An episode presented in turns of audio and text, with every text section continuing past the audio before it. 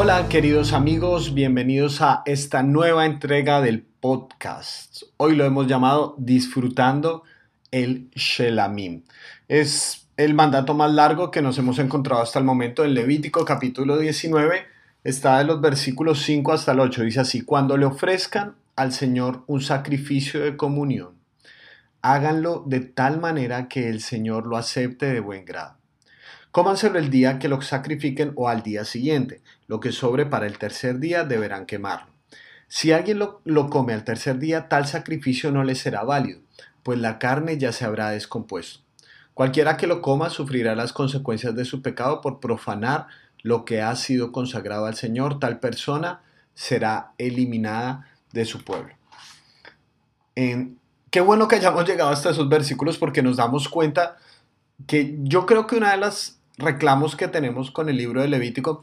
Uno, si nunca lo has leído, tranquilo, y escuchas por primera vez estos versículos, dices, ves, ahí está el problema. Ahí está el problema del libro de Levítico y de lo retrógrada que es la Biblia, que empieza a hablar de, sacrificios y de gente eliminada. Y por otro lado, si algún día has leído todo el libro de Levítico, te vas a dar cuenta que en muchas ocasiones son instrucciones Aquí se hace referencia a uno de los siete sacrificios principales que había, los cuales están en los primeros capítulos de Levítico. Entonces uno lo lee y dice, bueno, pero esto qué sentido tiene y por qué desobedecerlo lleva a una consecuencia tan grave como ser eliminado del pueblo. Entonces, tenemos que ir desglosando por partes porque lo primero que se nos dice aquí, eh, se, se hace mención de un sacrificio muy específico y es el sacrificio que se llama Shelamim, el sacrificio de comunión, el cual si algún día quieren leer más al respecto de cómo funcionaba técnicamente, cómo debía hacerse, está en Levítico capítulo 3.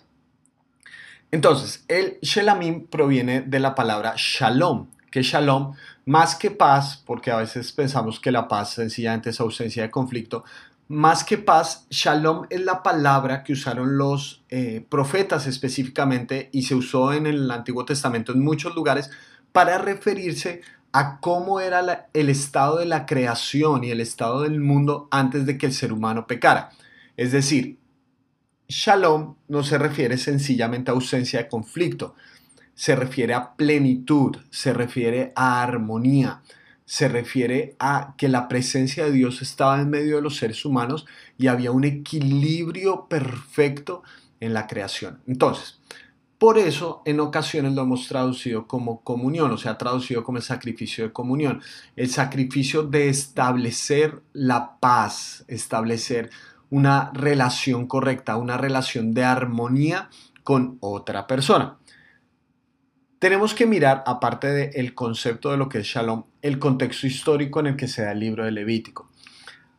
Desde sus inicios, cuando los seres humanos empezaron a, a tener concepto de cómo eran las divinidades, cómo eran los dioses, uno de los elementos que se conectaba directamente con la adoración a los dioses tenía que ver con los sacrificios porque los seres humanos querían, por ejemplo, tener más cosechas. Entonces, si tú tenías más cosechas, tenías que eh, hacer sacrificios a los dioses para que te dieran más cosechas.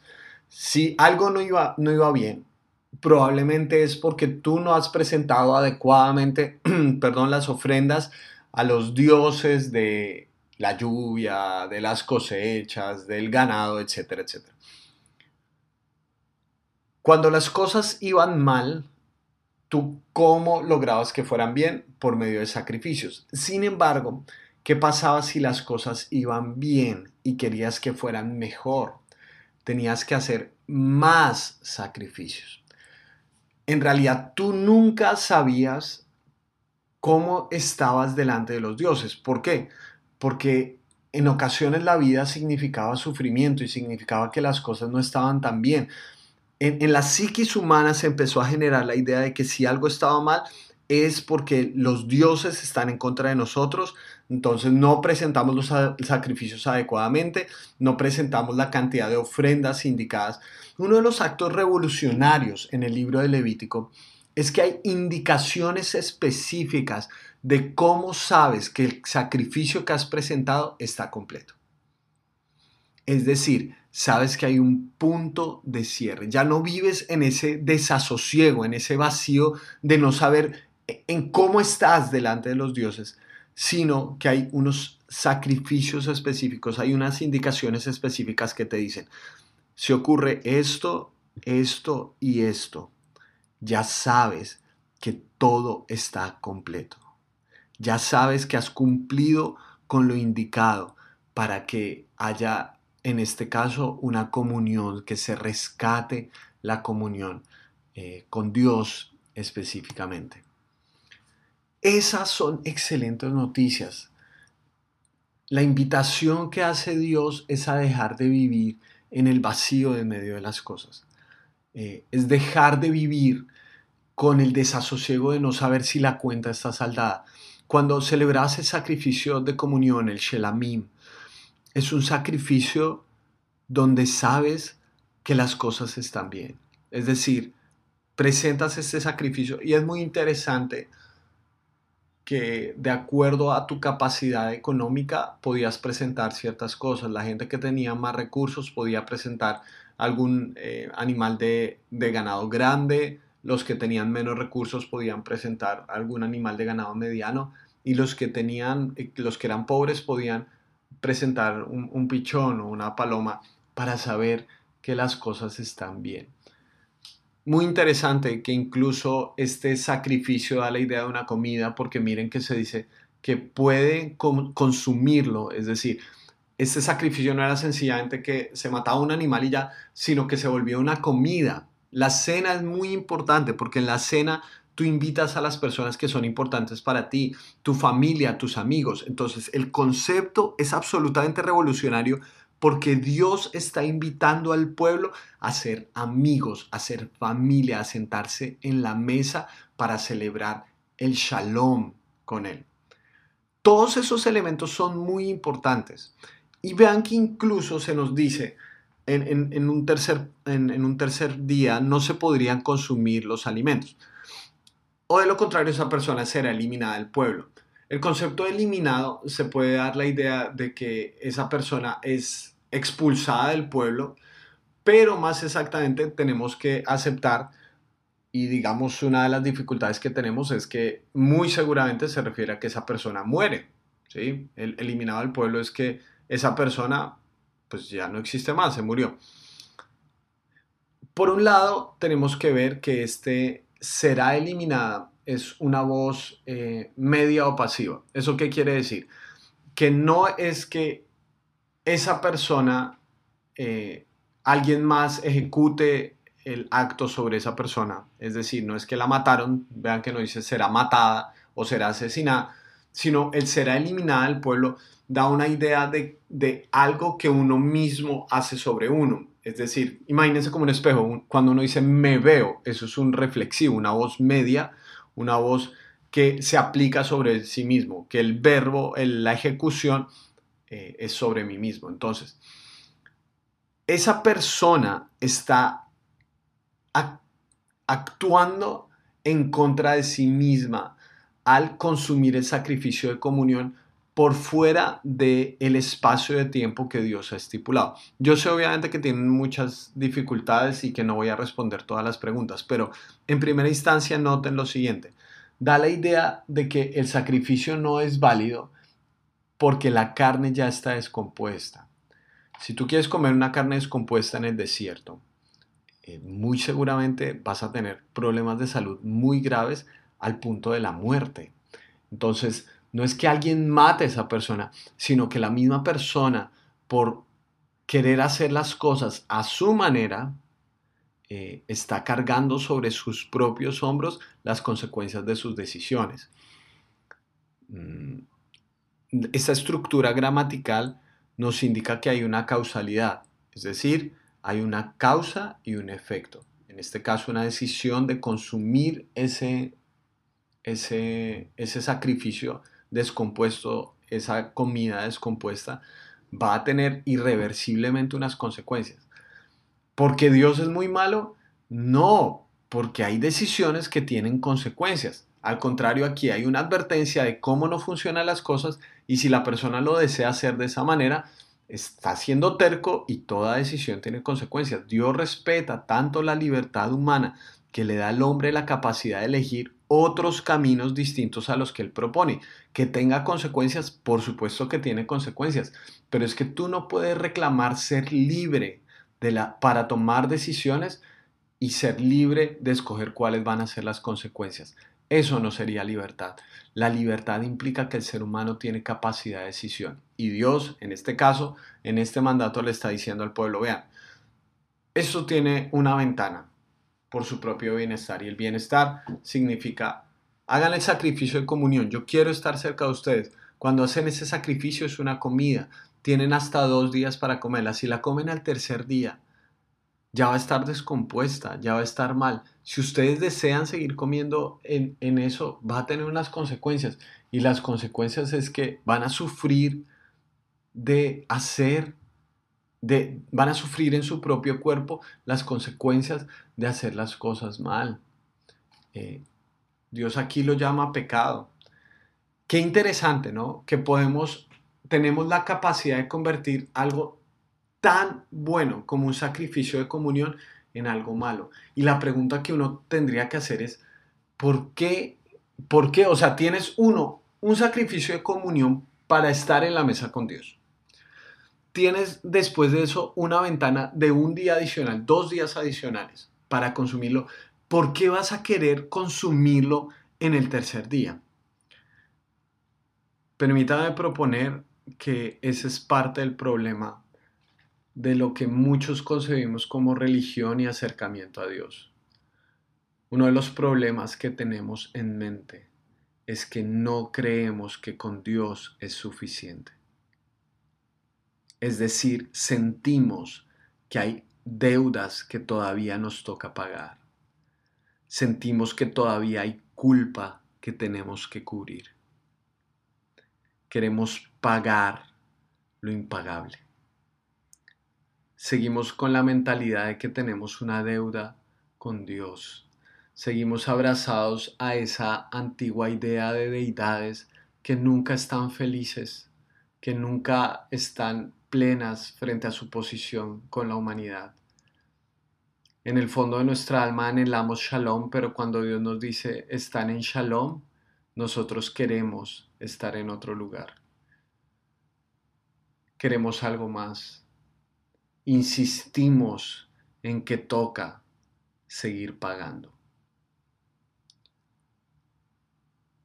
Cuando Jesús estaba en la cruz del Calvario, dijo, todo está consumado. Y todo significa todo. Pero yo noto cómo esta situación sigue siendo, esta situación que les menciono sigue siendo tan real incluso en el día de hoy.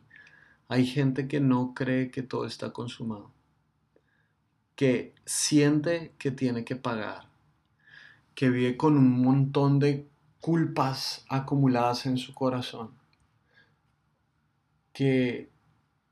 a lo sumo tiene momentos de paz, pero no tiene una vida de paz,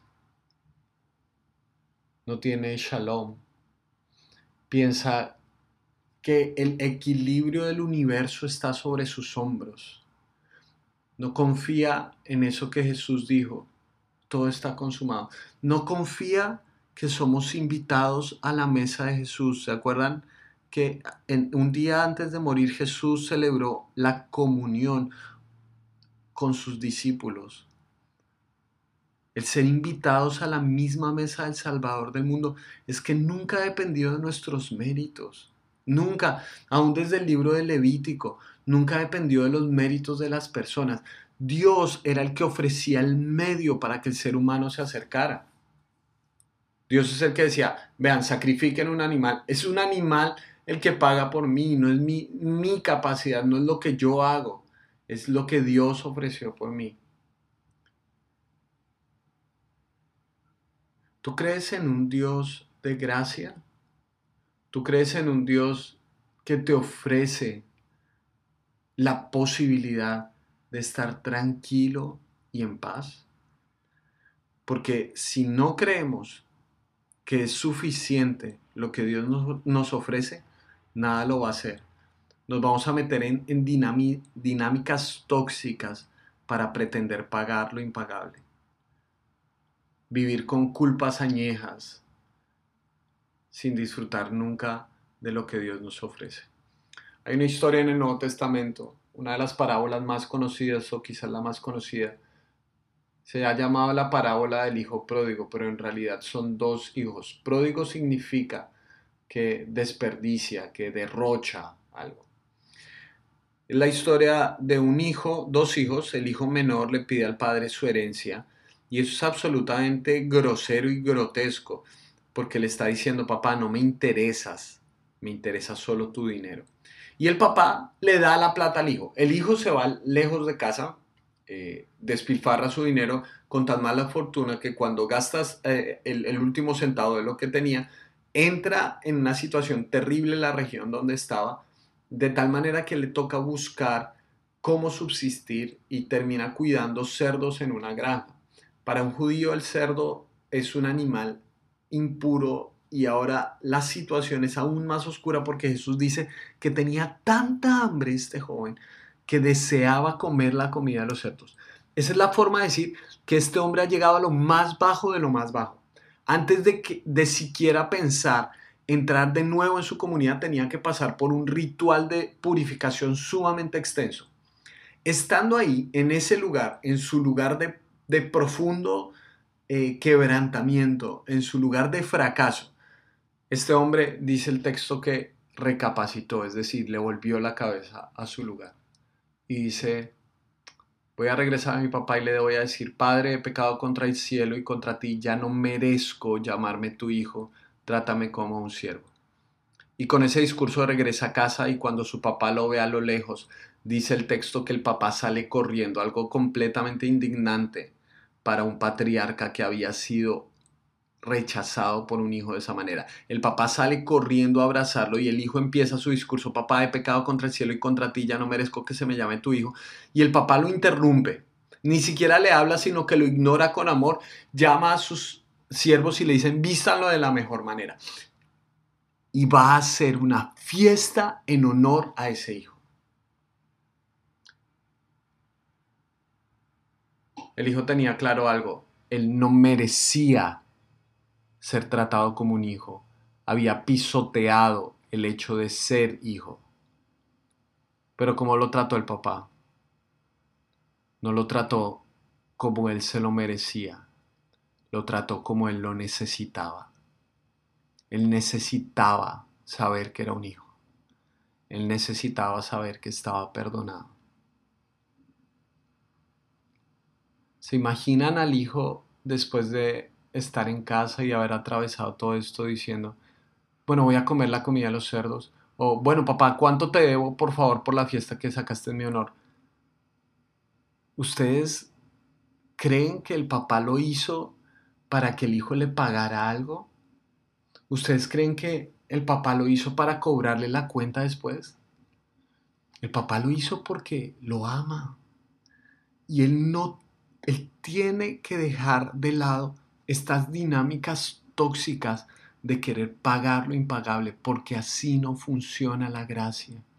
Un regalo es regalo porque no tenemos que pagar por él, sencillamente lo tenemos que disfrutar. Una y otra vez en la Biblia vemos la iniciativa de Dios por recordarnos que sentarnos a la mesa es un regalo, no es una cuenta de cobro que tenemos que pagar. Oro para que tú puedas disfrutar del Shelamim, que tú puedas disfrutar de la comunión, de la oportunidad que tienes de sentarte a, a comer en la mesa del Rey del universo. No tienes que pagar nada porque Jesús ya lo pagó todo. El Cordero Perfecto dio su vida para permitirnos sentarnos a comer en la mesa del Rey. Que vivas una vida libre de culpa porque sabes que Dios nos otorgó el shalom. No cierres tus ojos a esa verdad, disfrútala, porque Dios nunca te ha dado lo que mereces, pero sí siempre nos da lo que necesitamos. Disfrútalo. Te mando un gran abrazo.